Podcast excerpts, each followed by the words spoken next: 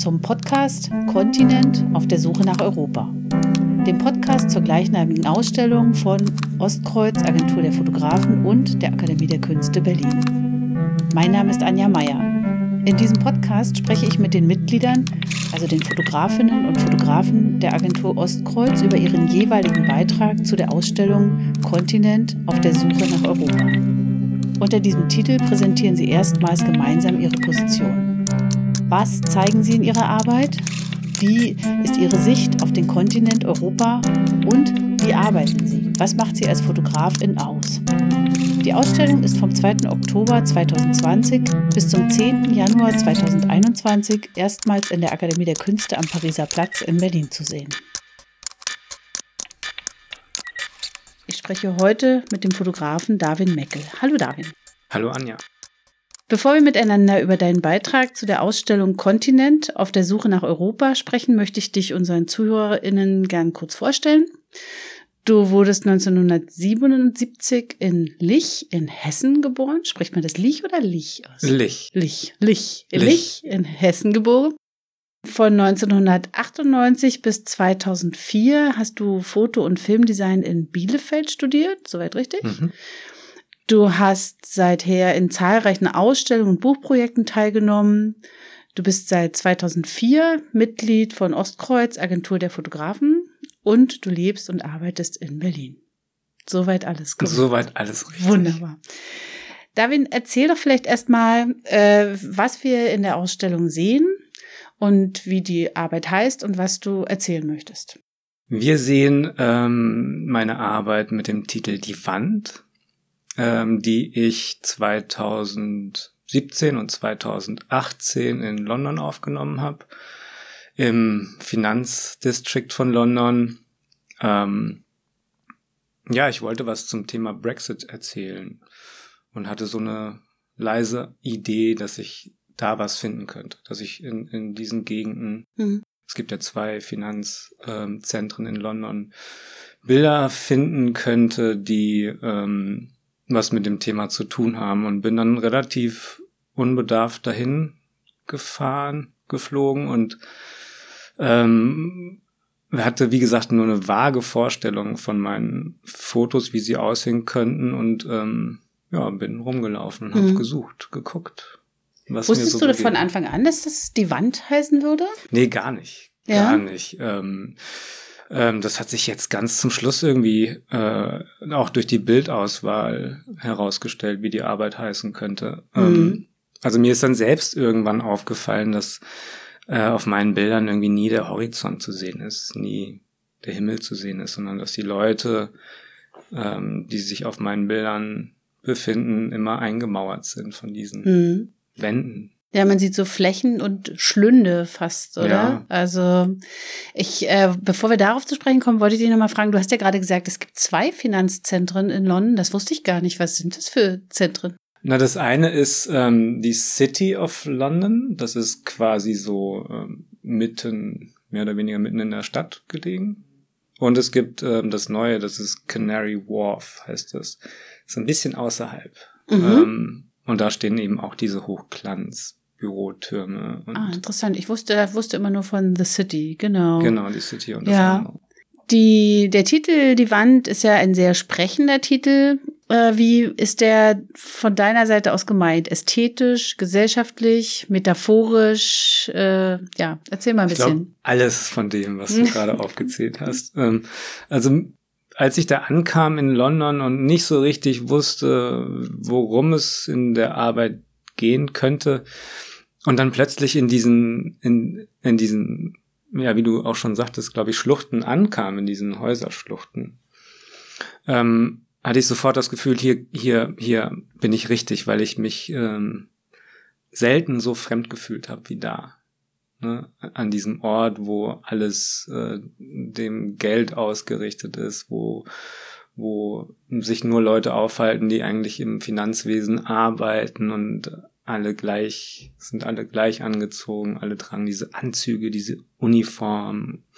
Ähm, und, und ich stand da und habe mich irgendwie deplatziert mhm. gefühlt, aber habe gemerkt, okay, dieses Gefühl, dieses Ausgeschlossensein könnte ja dann mein Thema sein eigentlich mhm. und könnte ja auch im Bezug zum Brexit irgendwie funktionieren. Mhm. So ausschließen und mhm. abgrenzen und, und diese Wörter hatte ich so plötzlich im Kopf. Das ist ganz interessant, weil äh, Anzüge tatsächlich, also in jedem politischen Raum, also im finanzpolitischen Raum oder auch im parlamentarischen Raum, äh, tatsächlich für, also quasi eine Uniform der Macht äh, sind. Also du hast es sozusagen sofort erkannt.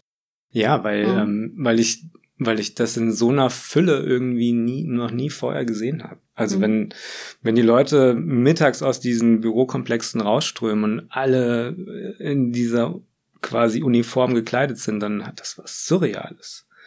Und, mhm. ähm, und in Verbindung mit der Architektur hatte, hatte das ja sowas nicht apokalyptisches, das ist zu groß das Wort, aber, aber ja, man, man fühlt sich so draußen, wenn man da nicht mitspielt und wenn man zu dieser Klasse quasi nicht gehört und, und das war so das, was ähm, mich interessiert hat, glaube ich, an, mhm. an diesem Ort. Also was mir auch aufgefallen ist beim Betrachten der Bilder, es gibt wenig Frauen oder?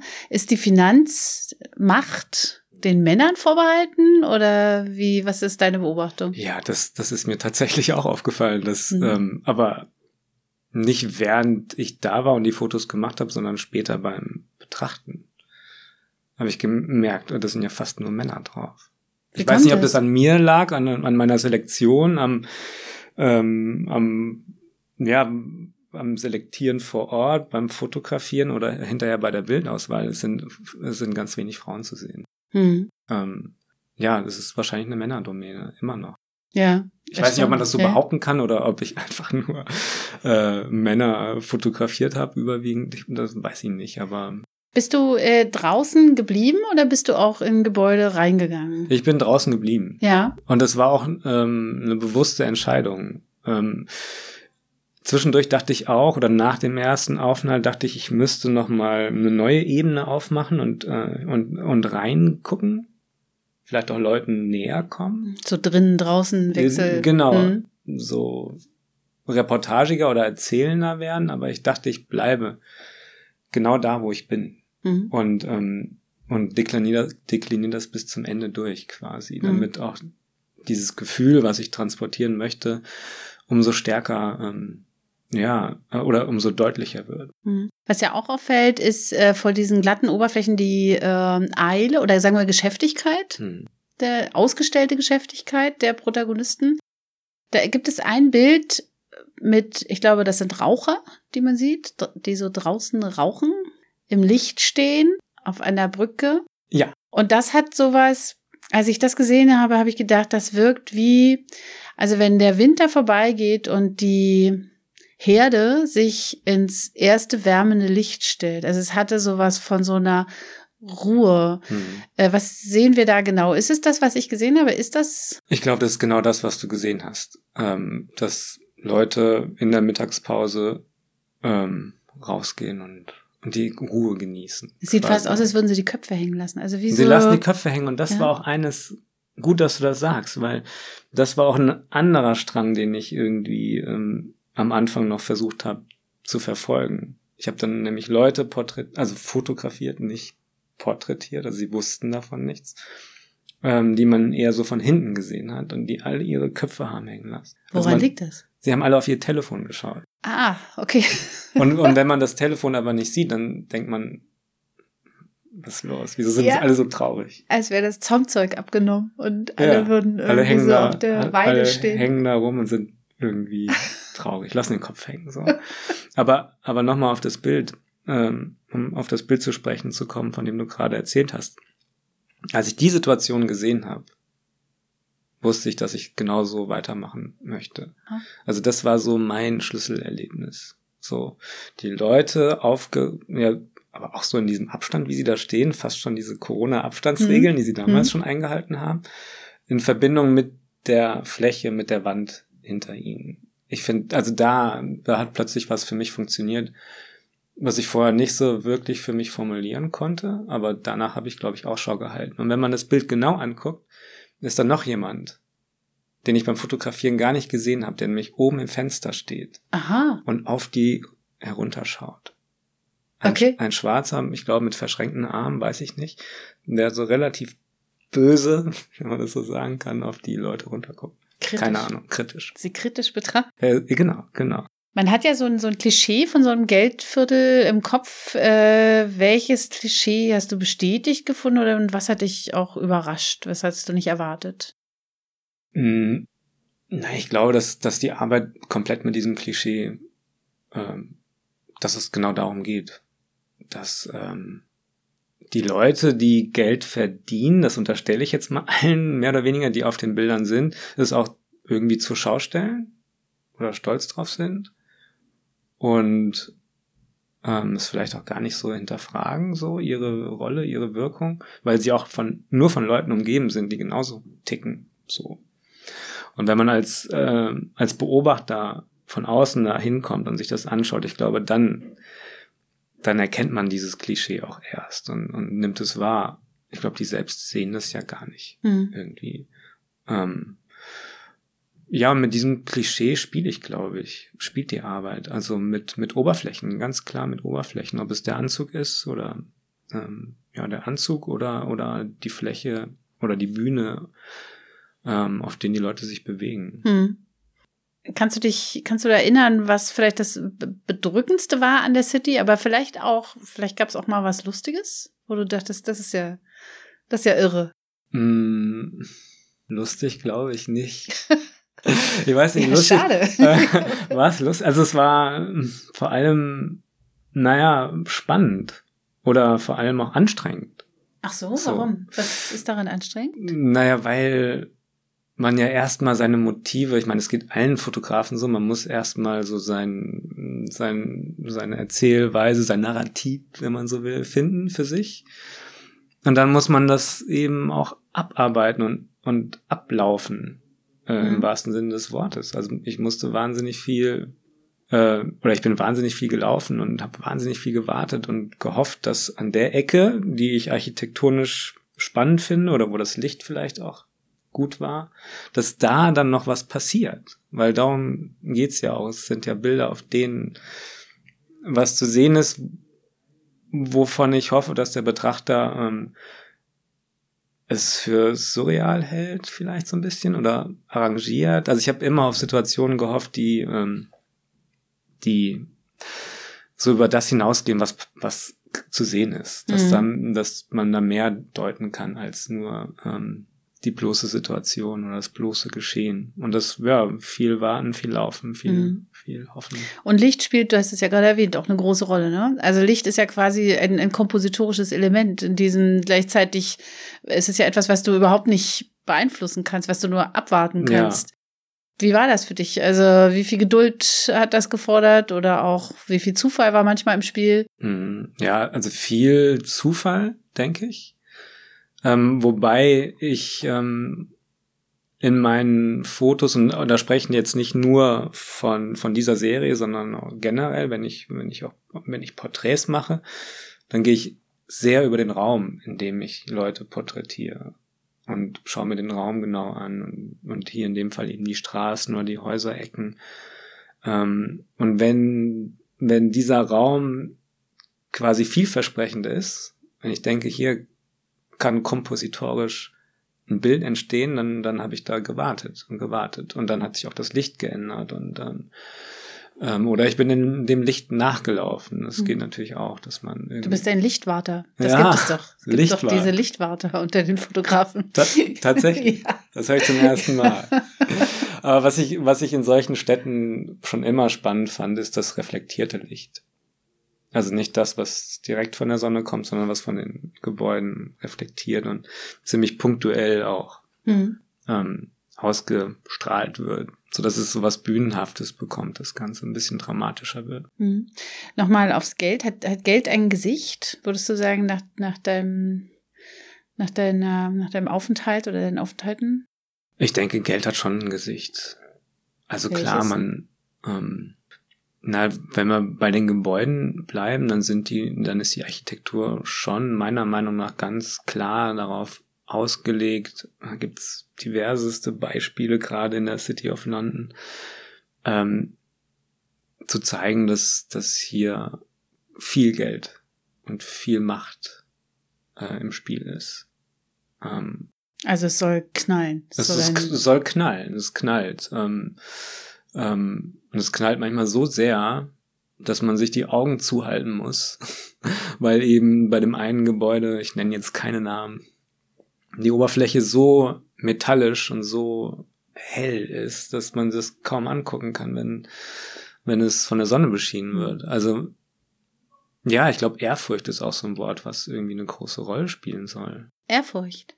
Ja, es sind Warum? auch solche Tempel des Geldes. Ah, okay. Also eine quasi ein, ein massives Beeindrucken. Ja, schon. Ja. ja. Also eigentlich auch eine Hierarchie herstellen, oder wie? Ja, klar. Ja. Ja. Okay. Können sich, das habe ich mich gefragt, ähm, gibt es eine, eine politische Botschaft deiner Arbeit? Hm, eine Botschaft, weiß ich nicht. Eine, vielleicht, vielleicht erkennen Leute eine Botschaft. Vielleicht habe ich auch eine. Ich habe nicht so richtig drüber nachgedacht, glaube ich. Ähm, es geht, ja, es geht natürlich um eine Boot. Nee, es geht eher um eine Frage vielleicht. Mhm. Welche? Wer ist drin, wer ist draußen? Oder wie sieht man das? Oder wie erkennt man sich selbst in den Bildern? Natürlich. Also wenn ich mir das angucke, dann, dann denke ich ganz klar, das ist nicht meine Welt wenn sich andere Leute das angucken, erkennen sie sich vielleicht wieder. Kann ja auch ganz spannend sein. So. Hast du Verständnis für die Leute, für Total. die Geldmenschen? Äh? Ja, ich will die auch, ich will die auch nicht verurteilen.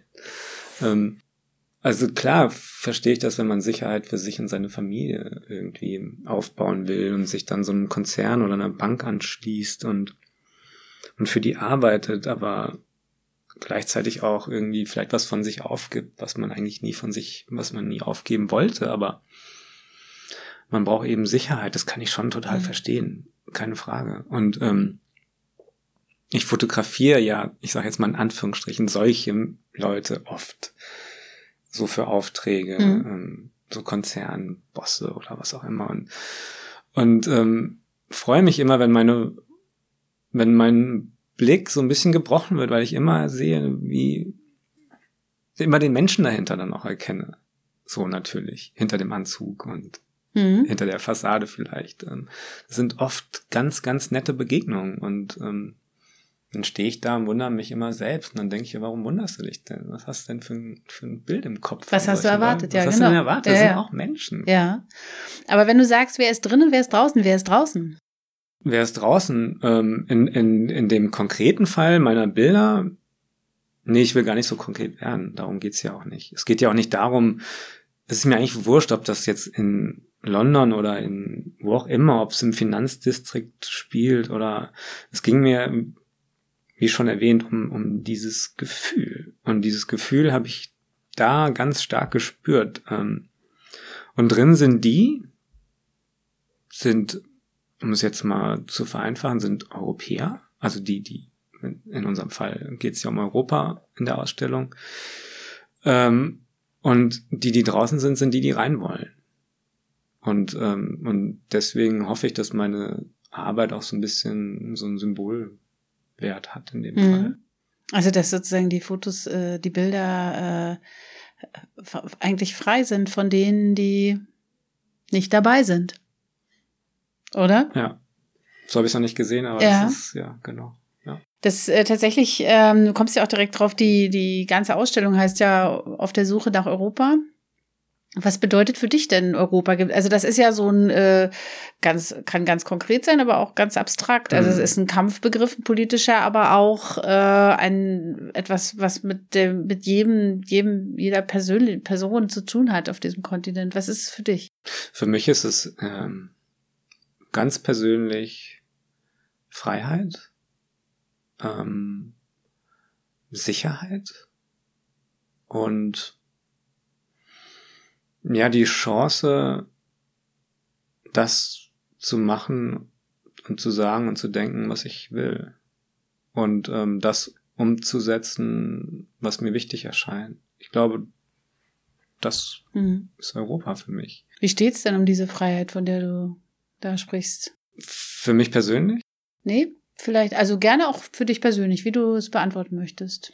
für mich persönlich äh, gut. Also ich fühle mich, ich fühle mich äh, privilegiert, in mhm. Europa zu leben. Mhm. Ich habe schon recht viel gesehen so von der Welt und bin immer wieder ähm, ja dankbar auch irgendwie hier sein zu können und einen deutschen Pass zu haben und ähm, und die ganzen Vorzüge mhm. nutzen zu können, von denen mhm. viele Leute ganz woanders in der Welt von träumen.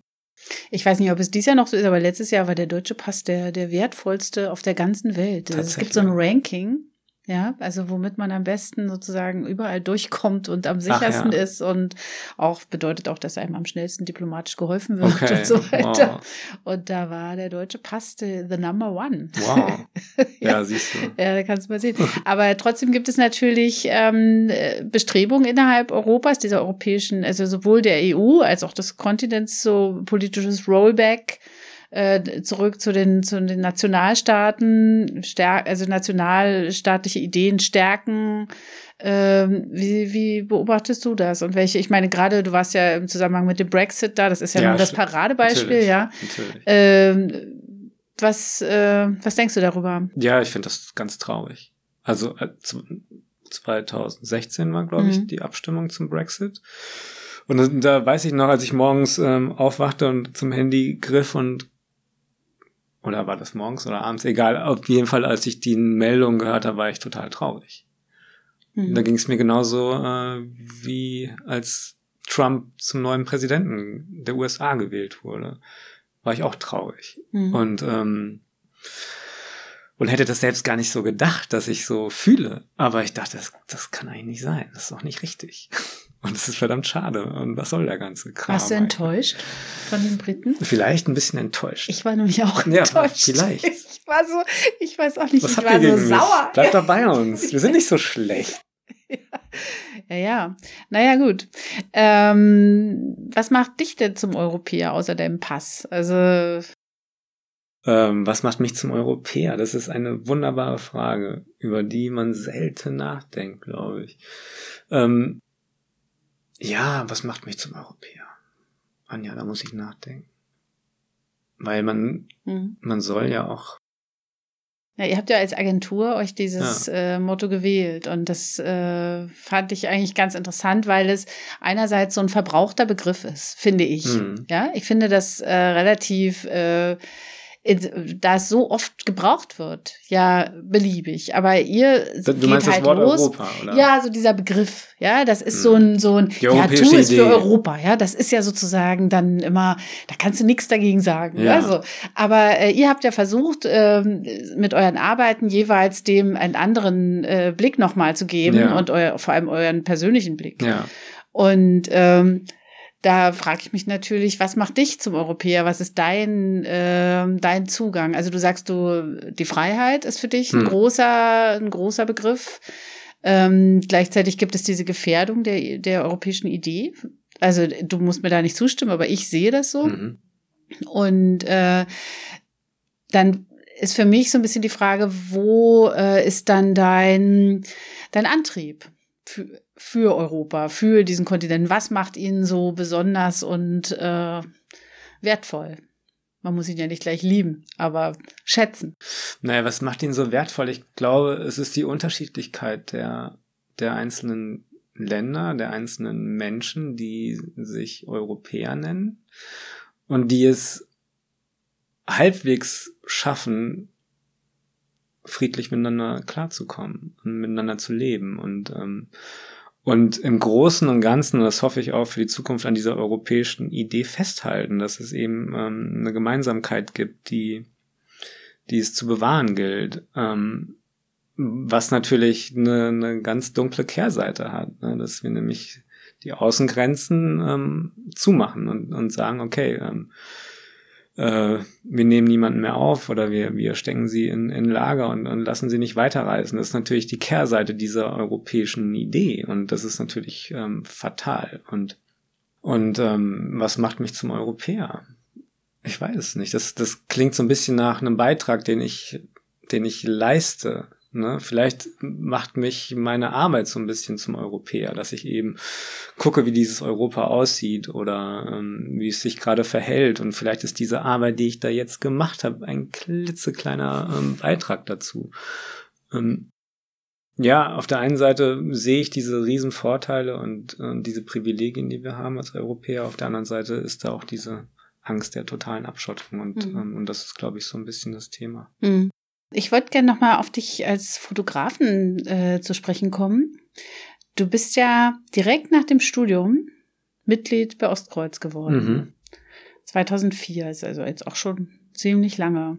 Wie kam das dazu? Also wie, wie bist du Mitglied geworden? Das ist eine ganz lustige Geschichte. Ähm, genau, wie du sagtest, bis 2004 habe ich studiert und ähm, 2000 eins oder zwei, weiß ich gar nicht mehr genau, war ich in Südafrika, äh, weil wir da eine Partneruniversität hatten. Ähm, und wollte da eigentlich studieren mit einem Kumpel, der Grafikdesign studiert hat in Bielefeld. Ähm, und dann haben wir gemerkt, die Uni da unten, die ist nix. Das macht auch keinen Sinn. Und dann haben wir da Leute interviewt und porträtiert in, in Südafrika zum Thema Südafrika zehn Jahre nach dem Ende der Apartheid was hat sich so verändert im Land und, und wie geht's den Leuten heute beziehungsweise damals. Und daraus ist ein Buch entstanden, was ein südafrikanischer Verleger auch verlegt hat. Und dieses Buch habe ich damals noch irgendwie auf CD gepresst mhm. und an Redaktionen geschickt in Deutschland, also deutsche Magazine, die ich irgendwie spannend fand. Und einer hat sich dann gemeldet, Jakob Feigl vom Neon-Magazin, was mhm. es damals halt noch gab. Und er wollte wissen, was ich denn nach dem Studium so vorhab. Und dann sagte ich ja, weil er fand meine Arbeit toll irgendwie und deswegen wollte er mich mal anrufen. Und ich meinte, ja, ich würde mir gerne eine Agentur suchen, ohne wirklich zu wissen, was das bedeutet, was so eine mhm. Agentur macht. Und dann meinte er, ja, ja, okay, ja, bis bald. Und, und zwei Wochen später ruft Ostkreuz bei mir in der WG an. Echt? Da lag, nur, da lag so ein Zettel. Ähm, mein Mitbewohner hat den geschrieben, Ostkreuz zurückrufen. Ich so, wie, wieso, wieso Ostkreuz? Ja, meine ja. Fans, meine, äh, nee, nicht meine Fans, meine, meine, meine Vorbilder. Ja. Ähm, und fand das ganz skurril und dann tat ich das, ich rief zurück und dann meinten die, ja, komm doch mal vorbei, wir würden gern, würden dich gerne mal kennenlernen und deine Arbeit sehen. Da hatte der die, deine schöne. Ja, der hat mich da quasi eingeschleust. Und hab, dann ah, habe ich Ute und Werner getroffen und dann hat das sehr schnell funktioniert. Ja. Ja. Und nach, also was, was bedeutet es eigentlich, Agenturfotograf zu sein? Also was, äh, was sind die, die Goodies daran? Ähm, ja, wir sind ja keine klassischen äh, Agenturfotografen, das sind eher so die Le Reuters und mhm. ähm, Getty Images, mhm. die so die News machen. Ähm, für mich bedeutet Ostkreuz eben diesen diese Gruppe zu haben, diese Familie, sagen auch viele. Sagst du das auch? Sag ich das auch. In gewisser Weise schon, ja. Ute, mhm. Werner, natürlich. Mhm. Kann ich mir aus meinem Leben irgendwie nicht mehr wegdenken, möchte ich nicht. Das klingt ja toll. Ja, schon. Also, weil, ja, natürlich. Diese Kollegen, Freunde zu haben, ähm, mit denen man über, über Fotografie sprechen kann, mit denen man solche tollen Projekte wie ähm, Kontinent machen kann zu haben. Weil als Fotograf ist man in der Regel eher Einzelkämpfer und, und wir haben uns. Ach, das klingt aber toll. Ja, ist auch toll. ähm, was mir auffällt, ist, dass ihr euch ähm, in letzter Zeit stark verjüngt als äh, Agentur. Also ihr zieht ziemlich viele junge FotografInnen an. Ähm, bist du da auch beteiligt in diesem Prozess? Also wird das alles in der Gruppe entschieden oder wie ist das? Das wird immer in der Gruppe entschieden. Ja. Ja. Ähm, es gibt immer ein, zwei Fotografen, die diese Neuaufnahme organisieren, die eben Vorschläge einholen und, ähm, und dann diese, diese Leute auch einladen, wenn wir sie denn schon in der ersten Vorentscheidungsrunde, wenn sie da eine Mehrheit von uns bekommen, dann werden die eingeladen. Also erst die Arbeit wird gesehen die und Arbeit, dann genau, die wird Arbeit die Person gesehen, eingeladen. Dann wird die Person eingeladen, mhm. dann stellt sie sich vor und ähm, zeigt ihre Arbeit. Und wenn sie dann eine Mehrheit bekommen, mhm. sind sie Juniormitglieder. Mhm. Für zwei Jahre in der Regel.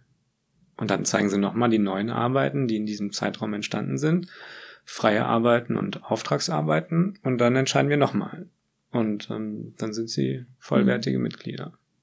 So sollte es sein. So sollte es sein. Ja. Also gelebte Demokratie. Äh, Im Prinzip schon, ja.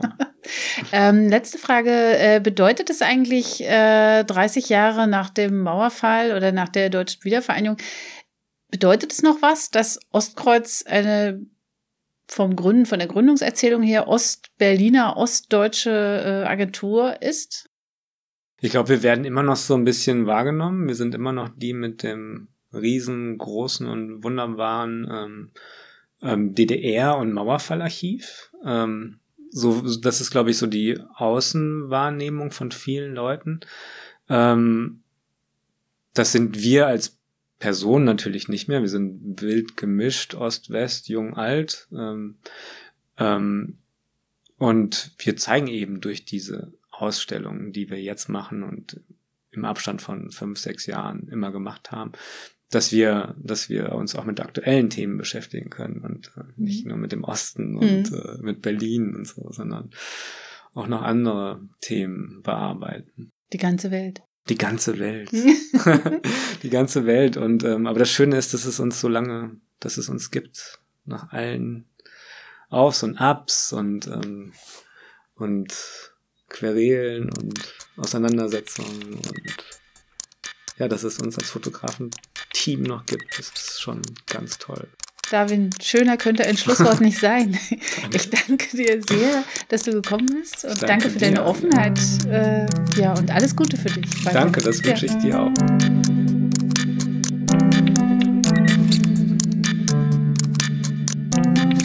Das ist der Podcast zu Kontinent auf der Suche nach Europa.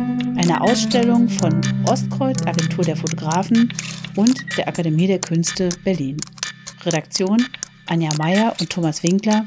Produktion und Musik Nikolai Kühling. Danke an die Taz, die Tageszeitung, für die Nutzung ihres Studios im Auftrag der Akademie der Künste Berlin und Ostkreuz Agentur der Fotografen.